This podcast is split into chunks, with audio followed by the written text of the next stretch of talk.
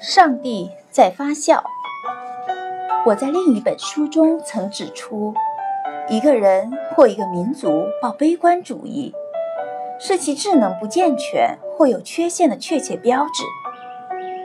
如果缺乏智能方面的修养，你就无法有思想，也无法了解思想。进一步说，若没有深厚的智能修养，你就不能有正确的思想，而没有思想。便无法对现实做出说明。一个没有思想的人，只能看见事物的外表，却无法见到事物的内涵，见到了物质客体的内在道德特质或精神价值。对于一个没有思想的农民来说，正如华兹华斯所言，路旁的樱草就只是一棵樱草，再也没有任何别的意义。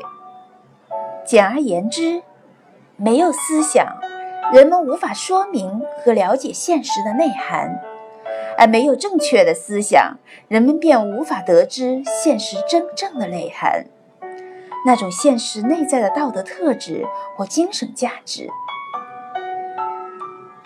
苏格拉底说：“未经思考的人生是不值得过的。”这句话值得反复咀嚼。理性是天赐的礼物，只要人类还能思考，这世界尚未陷入彻底的悲观与绝望。听，那云端不是正传来阵阵笑声吗？